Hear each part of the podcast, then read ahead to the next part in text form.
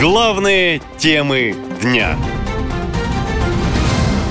Баку и Ереван договорились. В азербайджанском Евлахе переговоры по Нагорному Карабаху. Встреча азербайджанской делегации с представителями армян Нагорного Карабаха прошла через пару дней после начала операции в регионе. Официальные итоги встречи ни одна из сторон пока не огласила. Однако местные журналисты пишут, что азербайджанская сторона передала армянам Карабаха план по реинтеграции территории.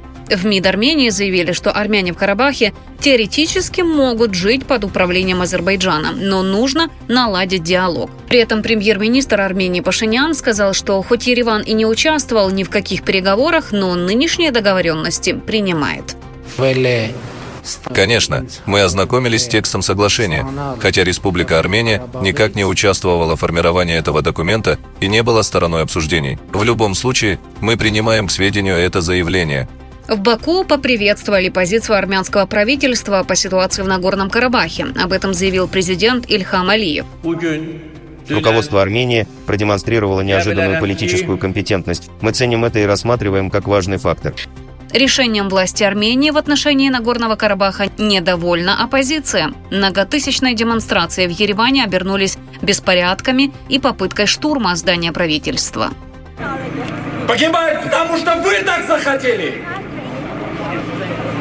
Но вы дошли до того, что из-за вас погибли наши дети.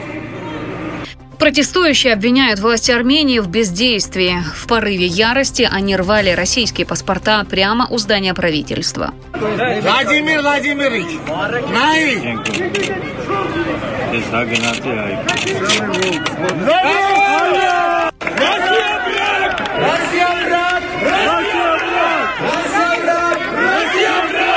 Именно действия российских миротворцев активно обсуждают политики, военные эксперты и местные жители. По их мнению, в случае с Карабахом покровительство России из кареты превратилось в тыкву. Миротворцы потеряли лицо буквально за один день, заявил политолог Михаил Адамян. Очередное напоминание всем постсоветским странам. Россия всегда и всех предает, а российское миротворчество или членство в российско-центричной ОДКБ – это неизменный нож в спину в кризисной ситуации. Но в Минобороны России не согласны. Там сообщают, что миротворческий контингент эвакуировал 5 тысяч человек из трех районов Нагорного Карабаха.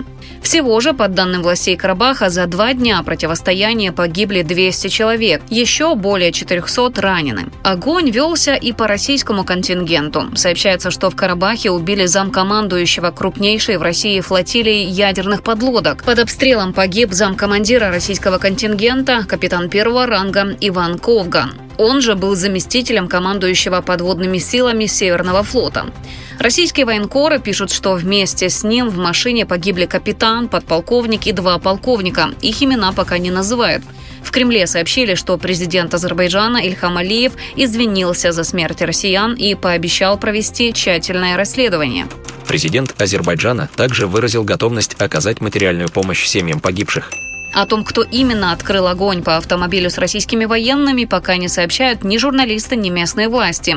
А мировая пресса пишет, что Россия проявила слабость на фоне событий на Украине и потеряла важную с точки зрения геополитики территорию. Наша лента. Коротко и ясно.